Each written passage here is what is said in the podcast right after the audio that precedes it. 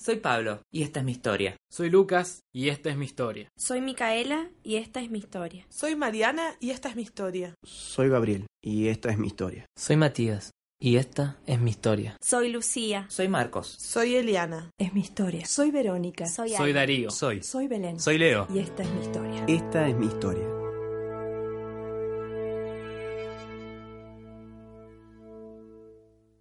Nací en un pueblo donde no había promesas, pero sí pedidos. donde los derechos humanos eran un sueño anhelado. Y, que, me consideraran humano era, otro de ellos. Me siento como un montón de recuerdos desordenados. Legalmente, me llamo Pablo. Lo eligió mi madre. Todavía no actualicé mi documento. Mi nombre es Mariana. No sé cuándo lo elegí, pero siempre me sentí así. Siento que la vida fue injusta conmigo, aunque esa sensación es normal en todos los adolescentes. Supongo. Mi padre me corrió de casa hace tanto tiempo que ya ni recuerdo cuándo fue.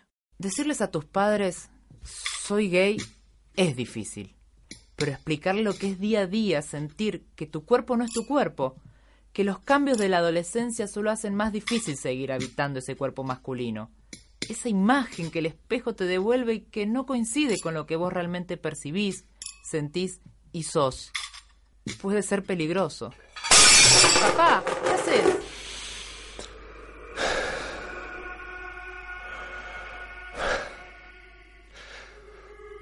Te vas de la casa. Ahora. ¡Papá, basta! ¡Me lastimás!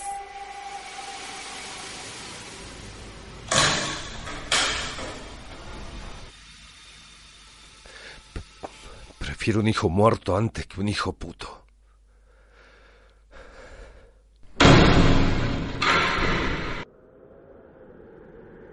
Horas después, aún no sé cómo, llegué a la casa de mi tía Marce. En realidad no era mi tía, pero al ser la mejor amiga de mi mamá, siempre le dije así. Pasé la noche ahí. Marce era soltera, así que no tuvo que dar muchas explicaciones. Salvo a Lolo, a su caniche blanco de ocho años, que era como su hijo, y a partir de esa noche me quedé a vivir con ellos.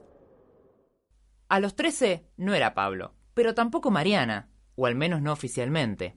Era alguien que no tenía muchas ganas de ir a la escuela. Mis compañeros eran insoportables. ¿Y a este qué le pasa? Es tan gay que duele verlo. ¿Qué sos? Como pude, terminé el secundario. Quizás no con las mejores notas, pero era un logro. Sentía que se había podido sobrevivir en ese lugar. La tortura diaria que vivía podía ser cualquier cosa. Lo que vendría tenía que ser para Mariana. Pablo ya había estado mucho tiempo con nosotros. Me animé a salir a la calle como Mariana. Marce me había hecho unas mechitas de colores y un alisado. Me habían regalado unas bucaneras negras y un tapadito beige. Era como llevar puesto un abrazo, era sentirse querida. Creo que nunca olvidaré los primeros sonidos del barrio. Claramente era algo que no se veía todos los días. ¿Qué? No, no puede ser.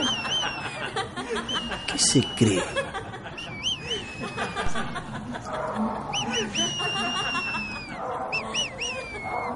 Eso ya no me importaba. Esa noche, después de cenar, salí a sacar la basura.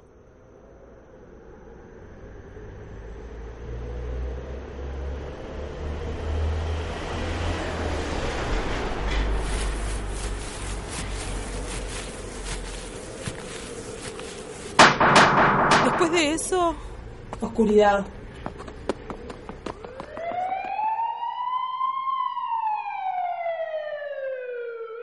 ¿Recuerda algo más de esa noche? No, solo eso. ¿No vio los rostros de los agresores, señor? No, no los pude ver. Correcto. Y soy señorita oficial. Como usted diga. Nos comunicaremos en caso de tener alguna novedad. Y soy señorita oficial.